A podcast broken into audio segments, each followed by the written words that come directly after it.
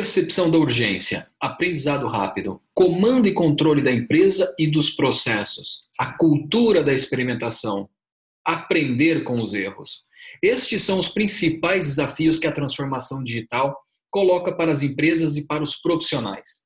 Transformar-se para a era digital exige que o negócio atualize sua mentalidade estratégica, muito mais que sua infraestrutura de tecnologia.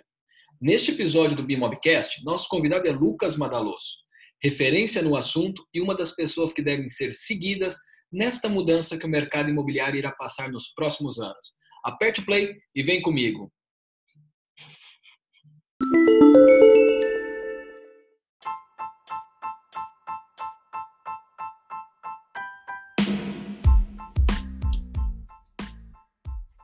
Olá, seja bem-vindo ao nosso Bimobcast, o podcast da Bimob.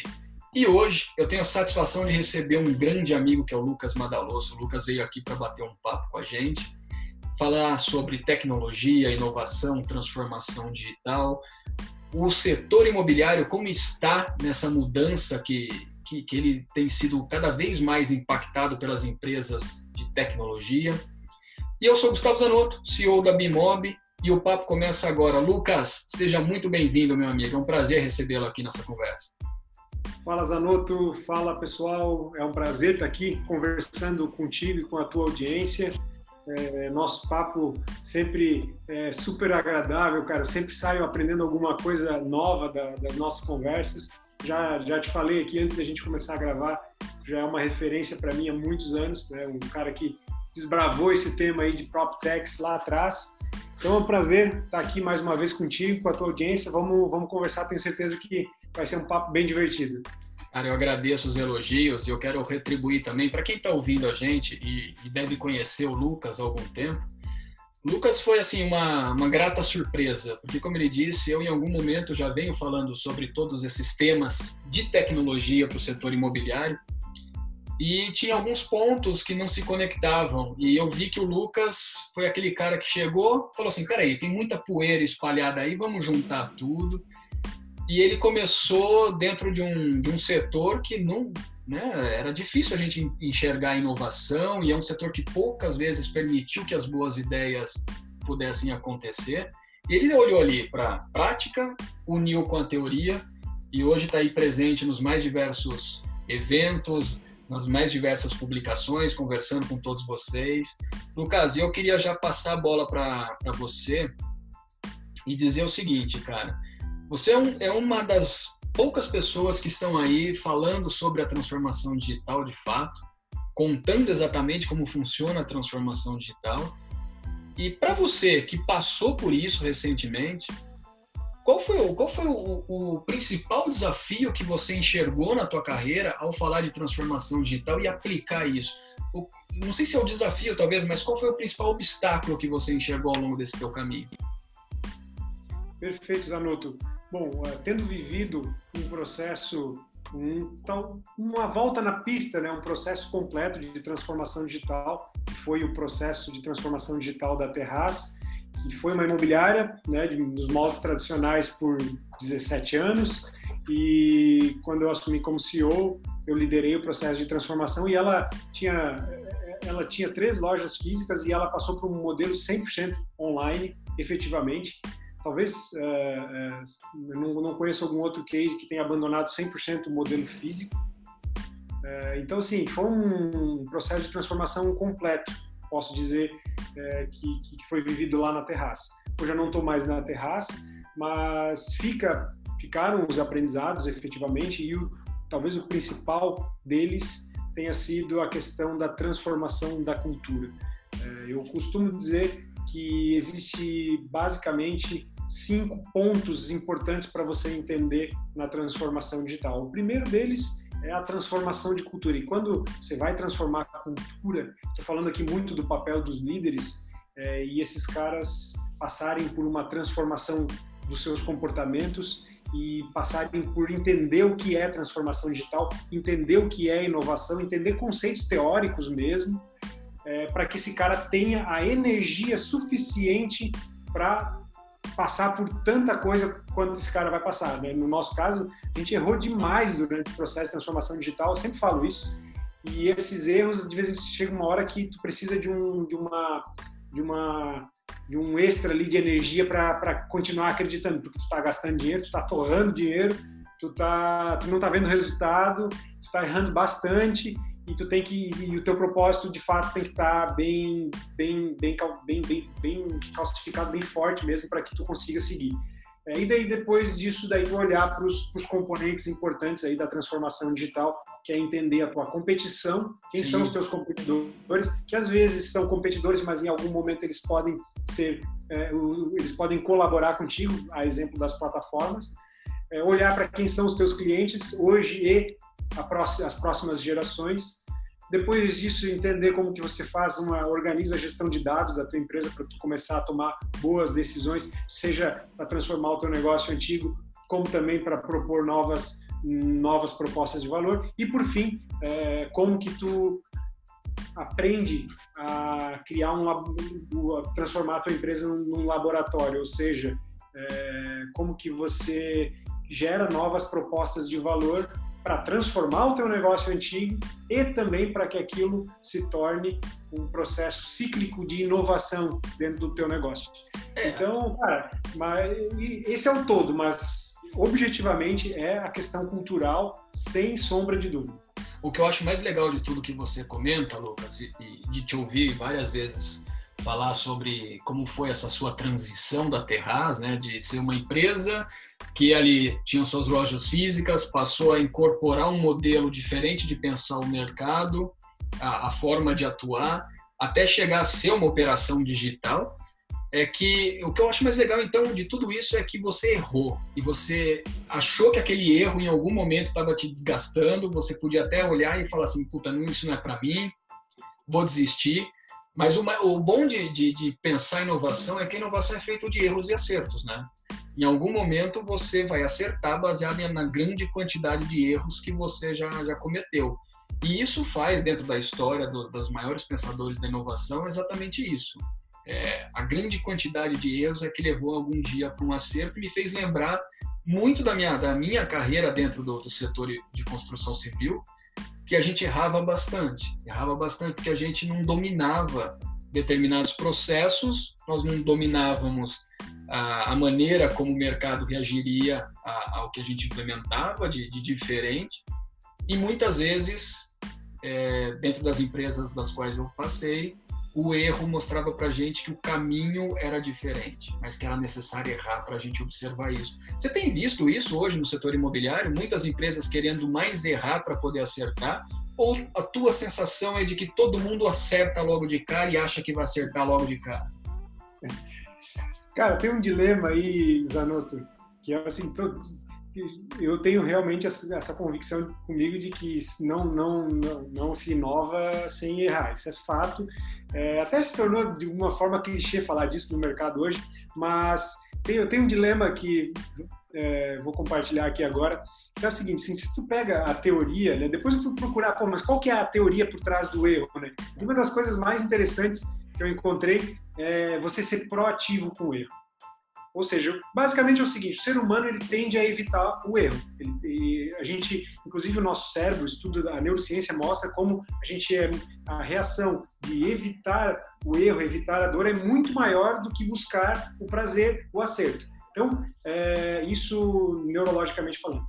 Bom, então, assim, o que é ser proativo com erro? Basicamente é a, a, a direção, o C-level da tua empresa, criar segurança psicológica. Dizer, pessoal, é, o que, que é um erro, né? O que, que a gente faz diante dele para que as pessoas fiquem confortáveis em errar, mas não, não simplesmente errar, para que elas compartilhem o aprendizado, porque a tendência é as pessoas esconderem o aprendizado debaixo do tapete, né?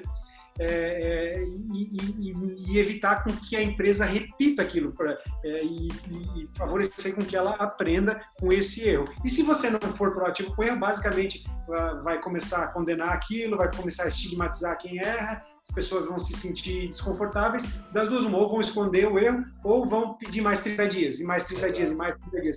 Isso acaba fazendo com que o, o teu processo de inovação se torne caro e tu, e tu não encerra um, um, projeto ruim quando tu deveria encerrar e aquilo cria anticorpos de inovação. Então, assim, essa teoria, cara, eu acho que isso é super importante tu pegar essa teoria e tentar colocar ela na prática na medida do possível. Agora tem uma coisa que o meu dilema é o seguinte, assim, lembra que eu falei lá atrás que talvez uma das principais coisas é o, é o, o CEO, o diretor, o cara que está comandando o processo de inovação, ele tem muito claro o propósito dele. Ou seja, cara, por que, que eu vou fazer esse negócio acontecer? Por que, que eu quero aquilo? É encontrar o teu, isso é muito particular e isso normalmente é uma construção que você faz ao longo de um tempo, ao longo de uma busca. E aí o que acontece? É, por exemplo, uma das coisas fundamentais é você definir um budget, né, um orçamento para cada projeto de inovação. Chegou ali, cara, não deu, não deu, é, sabe, para evitar que fique postergando. Agora, quando o cara tem um propósito muito forte, é muito provavelmente que você vai pegar toda essa teoria, mas se você acredita demais, você vai pagar o preço, você vai correr o risco e muitas vezes você vai jogar mais 30 dias e mais 60. Então o dilema é esse, assim, até onde vai de fato o pragmatismo, né, com, com o erro e até onde vai a, a, a, o propósito do, do, do líder. É, tem um combinado dos dois, né? Agora o grande ponto é você ter clareza sobre isso, né? Não deixar isso ao léu, né? Então. Mas no mercado, Lucas, mas no mercado como o nosso, no setor de atividade como o nosso, onde o, o tradicional ainda manda, né? Porque se você olhar ah, o que está acontecendo na, com a transformação digital dentro do setor imobiliário, você enxerga algumas resistências ainda sobre as grandes famílias que, que comandam algumas operações imobiliárias, né? Porque o mercado imobiliário, aí eu tenho que ser muito sincero em, em, te dizer, assim como eu sou sincero com, sempre quando eu falo isso, ele vive muito da vaidade, né? Por que, que o meu negócio precisa ser mudado agora, sendo que o que eu faço há 30, 40 anos dá certo? Então, a, a, o tradicional do setor, ele precisa enxergar exatamente isso que você fala é necessário que o exemplo da transformação venha de cima para baixo. Como que a gente consegue mudar a mentalidade de um empresário, talvez, que está ali com a, com a, sua imobiliária há 30, 40 anos, atuando da mesma forma, que recebeu aquilo talvez de um pai, que, vai, que, que ele agora ele quer passar para o filho. Como é que você muda esta cabeça? Ou é melhor você construir uma cabeça nova dentro da empresa? Bom, ótima pergunta, Zanotto. É, vamos lá, o dono, de maneira geral, em tese, o empresário, ele, se você conversar com 100% dos empresários do mercado imobiliário, ele vai dizer que ele está aberto a se transformar. É, o grande ponto é que quando a começarem a surgir de fato as dores né, desse negócio, os erros, aí sim a gente vai ver o quão é, quão disposto ele está, né, a, a, como, como a gente diz, a matar o seu negócio antigo, que talvez seja até algo fundamental nesse momento. Bom, é, é aí de novo onde, é, vamos supor, se eu fosse um consultor nesse momento, é, eu pegaria esse cara, ok, está disposto, porque acho que o ponto de partida, assim como, por exemplo, uma terapia para uma pessoa, né? Ou para largar uma pessoa para largar um vício, a pessoa tem que reconhecer que, que, que precisa e declarar que quer. Né? Agora, o segundo ponto, eu acredito, eu acredito que essa energia ainda ainda não é suficiente. É, eu trabalharia, se eu fosse um consultor, é, numa realmente num reforço de propósito e tentar fazer com que esse cara enxergue as dificuldades que ele vai viver. E ele não é o único que está vivendo aquilo, porque às vezes a gente vai para as redes sociais e a gente vai lá e olha todo aquela, né, aquela, aquele mundo perfeito, a gente acha que o outro está. Mas na verdade, sim, eu conheço bastante empreendedor aí, é, principalmente caras de negócios digitais com aportes milionários, está todo mundo vivendo o seu, o seu próprio desafio, são desafios bem é, complicados, complexos, digamos assim. Só que o que vai para a mídia, claro, é um mundo bonito, né?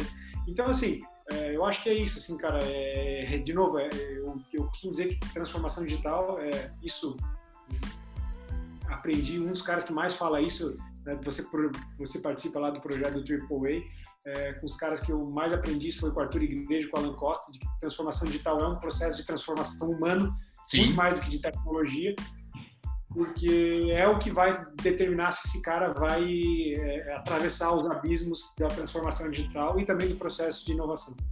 O legal de, o legal de, de falar contigo sobre transformação digital é que você tem o ponto exato que, que a gente precisa trazer para essa conversa. Né? E mais uma vez você bem colocou que quando a gente olha para a transformação digital, que muita gente confunde, e até um amigo nosso fala isso também com bastante propriedade, que é o Bloomer, Guilherme Bloomer, ah, que transformação digital ela não tem muita coisa a ver com tecnologia, porque é a forma de pensar, né? Forma de pensar, é como você pensa o teu negócio, é repensar o teu negócio. E, e eu vejo que, que muitas empresas ainda do, desse setor dificilmente, Lucas, aceitam repensar o modelo, né? Porque baseado no que a gente tem visto hoje, as startups estão chegando com força, os venture capitals estão olhando para esse mercado e estão querendo investir na, na, na, mudança desse mercado. E isso fica claro o seguinte: o setor imobiliário ele está demorando demais a perceber que quem mais demanda, quem mais precisa de ajuda, não são as empresas, é o cliente final. E você precisa estar mais perto desse cliente final. E se esse cara hoje faz, né, quando a gente fala de uma jornada de compra, ele faz 90% do processo dele de aquisição de um produto utilizando alguma ferramenta eletrônica, por que, que a gente não, não olha para ele e fala, cara, eu estou aqui exatamente para mudar, para te ajudar, para te conduzir nesse processo? Então aí aparece esse monte de startups. E a, e a minha pergunta para você agora é o seguinte, Lucas: quando a gente olha para esse mundo da tecnologia, como é que você enxerga essas, essas, muitas empresas, startups, querendo resolver problemas de um setor que criou problemas? Cara, perfeito. O, em relação às PropTechs ou às Construtechs, que estão impactando bastante aí no, no, no mercado imobiliário, eu vejo elas num, num, dado momento, eu, eu, eu, enxergava elas assim como, como muitos ainda tentam é, trazer cara, é o fim do mercado imobiliário como a gente conhecia e tudo mais. E, e é, é uma, uma linha de raciocínio. Hoje eu vejo elas da seguinte forma: eu vejo elas transformando demais o mercado imobiliário, impactando demais o processo é, imobiliário e, e, principalmente na, na primeira, a etapa que mais é impactada em todo o setor que está se transformando é o setor de marketing e vendas. Então, o setor comercial de marketing é o que mais tem impacto e agora começa a avançar nas cadeias mais complexas. Então, assim, elas estão realmente acelerando e ditando o ritmo aí do mercado. Agora, o que eu comecei a ver nos últimos tempos é que para o empresário do mercado tradicional, as PropTechs, elas são, assim como são uma ameaça, elas também são uma baita oportunidade. E uma oportunidade principalmente de é, uma empresa tradicional conseguir ter é, processos, produtos e serviços de nível mundial, mesmo sem desenvolver tecnologia, através de parceria com esses caras, né? Então aí tu pode ter uma vistoria excelente, tu pode ter uma análise de crédito excelente, tu pode ter é, fotos, vídeos, é, enfim, tu, tu, né, tu, pode ter uma série de automações, coisa que tu não teria capacidade de desenvolver por conta, porque isso é caro, isso é de escala. É, então, assim, tu pode olhar para o mapa das PropTechs, inclusive sugiro isso é, para as imobiliárias, é, faço isso quase que semanalmente, olhar para o mapa das PropTechs e entender, cara, como é que eu posso melhorar o desempenho da minha empresa através de parceria com esses caras. Tem como fazer isso, é inovação aberta, esse é o conceito. É, então, assim, é uma ameaça, estamos transformando o mercado imobiliário, mas também é uma oportunidade para quem quer aumentar a sua eficiência. Agora, é claro, né? É isso no momento presente. O, no, no, lá no futuro, qual é exatamente, como que o mercado vai se acomodar depois de toda essa transformação, difícil prever, mas hoje eu vejo isso, sim. É importante conhecer o movimento e utilizar ele a seu favor, né? É, porque é complementar, não, não vai ser um movimento excludente, porque o que você atua hoje, a maneira como você atua, talvez você pode continuar atuando, mas você tem que olhar para essas empresas PropTechs como complementares ao teu negócio, né? É, é isso mesmo. O, a gente fala, por exemplo, da, da, agora vamos falar, por exemplo, da é, é, é, de espaço de mercado mesmo, né? Market share. Por exemplo, a gente vê que, por, vamos, vamos, vamos falar de locação. É, locação Uh, já teve as plataformas, hoje já tem um grande um espaço de mercado significativo. Não chegou um momento todo mundo achou, ah, a Quinta Andar vai acabar com o mercado. Cara, não. Passaram alguns anos e o impacto dela foi grande, ela cresceu bastante, os caras são realmente muito bons no que fazem, mas as empresas tradicionais continuam tendo ainda um maior espaço de mercado e continuam tendo tempo para se transformar e fazer o seu. Então, assim, é, existe espaço para todos os modelos existe, vai continuar existindo pelos próximos cinco anos, pelo menos. É claro que as, as empresas digitais elas tendem a ter um aumento de eficiência maior e um crescimento um pouco maior do que as tradicionais, mas aquele cara que se fortalecer no seu nicho, tiver uma identidade forte com a região que ele atua, é, isso ele conseguir gerar valor né, para uma para o seu nicho, coisa que uma plataforma não tem como especializar tanto ainda, é, e ela conseguir usar tecnologias de forma intensa, é, ela vai ter o seu espaço. Né? E aí onde a gente volta lá atrás, né, no, no, início da nossa conversa, Zanotto, que fala que transformação digital é um processo humano e muito mais do que uso de tecnologia, porque, cara, eu posso simplesmente, ah, surgiu uma tecnologia nova, eu posso é, pensar que transformação digital é entender aquela tecnologia e aplicar para o meu negócio. Mas não é, sabe por quê? Porque, cara, vai surgir uma outra inovação de base tecnológica daqui seis meses. Tu precisa saber fazer essa análise do que, que faz sentido dentro do DNA da tua empresa. Então, sim, conhecer de tecnologias é fundamental. Ter dentro da tua empresa alguns papéis novos, como o designer, o product owner, o growth hacker, enfim, ter alguns papéis novos que imobiliárias não tinham antes. É, mas, Boa. principalmente, saber fazer uma análise é, de quanto de valor que, que as novas tecnologias, as, as inovações que estão surgindo geram de valor e aí saber como que tu é, é, aplica aquilo ao teu processo com o mínimo de esforço possível. Né? É, eu quero trazer duas reflexões aí do, disso que você falou, que, Lucas, já faz algum tempo que eu converso com imobiliárias, converso com corretores, até mesmo construtoras, e eu digo para eles assim, Talvez, talvez o grande erro que vocês cometem é de que achar que sempre tem uma tecnologia que vai resolver o teu problema, quando na verdade o teu problema é não identificar quem são as pessoas que podem resolver o teu problema. E muitos me questionam, Zanotto, mas eu preciso de uma ferramenta para conversar mais rápido com o meu cliente. Aí usam o WhatsApp. Eu preciso disparar e-mail, aí vão comprar um disparador de e-mail.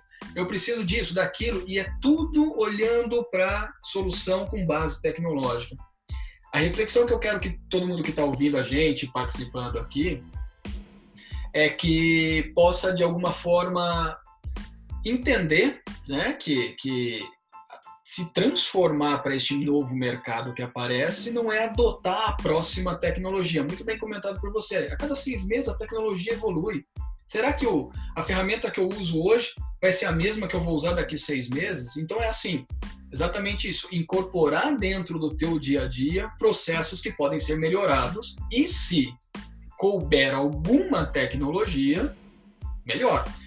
E outra reflexão que eu vejo, Lucas, baseado nesse mundo das techs que estão surgindo aí, é, eu me lembro que há uns cinco anos para trás eu fiz uma publicação, eu ainda estava muito atuante no Facebook.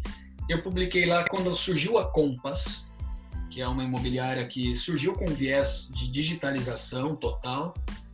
Né? E eu me lembro o seguinte: que um grande grupo investidor tinha acabado de aportar na Compass, na sua, no seu primeiro aporte financeiro, sua primeira captação, 600 milhões de dólares. Eu ainda fiz uma provocação e disse assim: o que a tua imobiliária faz hoje para que ela gere interesse num grande grupo como esse colocar dinheiro no teu negócio? Cinco anos depois, eu ainda vejo imobiliárias é, brigando contra esse processo de digitalização e entendendo que o negócio deles ainda é vender tijolo, areia e cimento.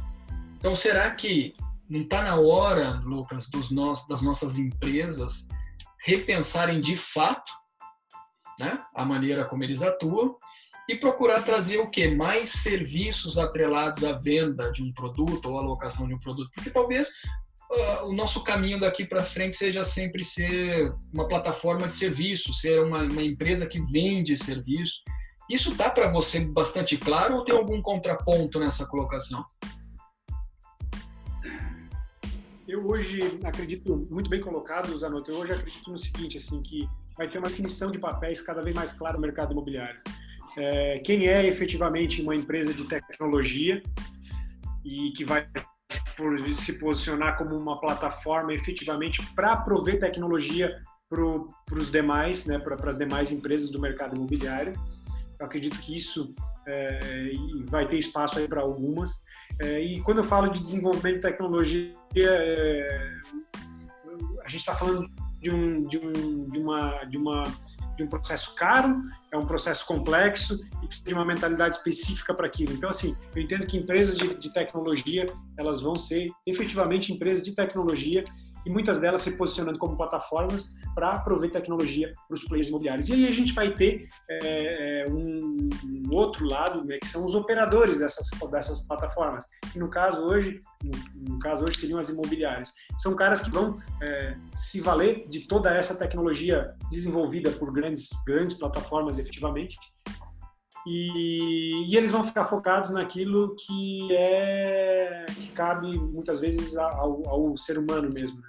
A gente pega o processo de compra e venda de imóvel. Basicamente, o processo de compra e venda de imóvel, em, é, lá no final do funil, que talvez seja uma das etapas mais importantes, é um processo de é, empatia, é um processo Exato. de gerar confiança, é um processo onde tu precisa ter um agente e eu acredito no futuro desse cara, que é um cara que tem um nível de autoconhecimento e de desenvolvimento emocional elevado, ou seja, ele se conhece, ele está bem consigo mesmo, é, ele sabe exatamente qual é a valência dele, qual região onde ele atua, onde ele realmente conhece, que Muito ele bom. consegue falar com propriedade. E sim, ao, ao participar dessa plataforma, é, e, e, e, assim somar a ela toda essa valência que ele desenvolveu como ser humano, ele vai conseguir é, gerar muito valor dentro da cadeia. Obviamente, eu acredito que no longo prazo existe aí uma diminuição das margens de intermediação, onde poucos, menos agentes vão fazer mais negócios e com mais valor agregado e, e, e eventualmente as comissões do jeito que elas estão hoje, é um assunto meio polêmico, mas eu acredito que elas tendem, todos os mercados elas elas achataram, né, é, de maneira geral, e, acredito que no mercado imobiliário não vai, vai ser diferente. Mas nem por isso o nível de vida do corretor ou da imobiliária vai, vai piorar, porque vai existir mais eficiência baseada em tecnologia. Legal. Lucas, caminhando para o encerramento desse nosso bate-papo, eu poderia ficar com você aqui mais de duas horas, o dia todo, talvez, aqui falando contigo, que é muito bom ouvir você. E, e, tenho certeza que quem está ouvindo a gente vai querer escutar esse podcast mais de uma vez, porque o papo está excelente. Mas eu vou te colocar no, no canto da parede agora com essa pergunta que eu quero deixar aqui para você. Toda empresa imobiliária hoje, no futuro, vai ser uma empresa de tecnologia, vai absorver as questões fintech ou vai ter que trazer alguém para fazer isso por eles? Qual o cenário que você enxerga para o futuro? Se é que a gente pode falar de futuro, que é muito difícil, né? É, cara, difícil assim, é, é, é uma, realmente é uma pergunta difícil de responder porque é, o conceito né, do que é uma empresa de tecnologia, é, ele é um conceito que alguns podem enxergar de uma forma, outros de outra.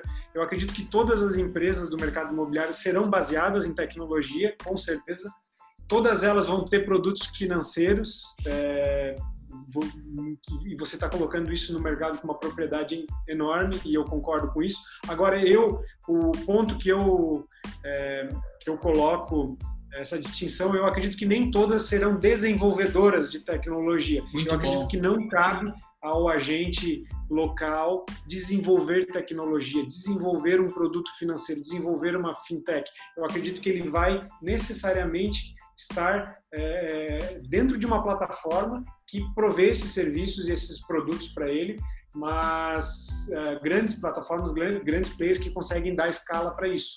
Então, sim, são, são, são empresas de tecnologia no sentido, cara, basicamente toda operação ela é eficiente baseada em tecnologia e inovação. Agora, não desenvolvedoras de tecnologia. Então, é esse, esse, é, é, esse é o ponto não sei se eu me fiz claro, mas é mais ou menos por aí que eu acredito. Não, fez, claro, claro deixou muito bem claro eu também acredito muito nisso. Acho que não é o, o negócio das empresas imobiliárias é, desenvolverem tecnologia, porque não faz parte hoje do negócio delas, mas é enxergar o quanto a tecnologia, de alguma maneira, pode trazer muitos benefícios para elas. Meu amigo, obrigado por participar aqui, por contar um pouco dessa tua experiência, de trazer todo esse conhecimento que você tem aí. Eu fico muito feliz de poder ter conversado com você e espero receber você em outras iniciativas da Mimob com mais força aqui para a gente poder falar mais de mercado imobiliário. Tenho certeza que a gente vai se encontrar mais vezes. Obrigado, Lucas. Maravilha, Zanotto. Prazer enorme falar contigo, com a tua audiência e conta comigo aí, cara. Vamos transformar esse mercado. E você que acompanhou esse episódio do Bimobcast, fique atento. A cada duas, três semanas a gente volta com mais papo como esse aqui que eu tive com o Lucas e tenho certeza que vocês vão gostar. Valeu, pessoal. Um grande abraço. Lucas, um abração. Valeu.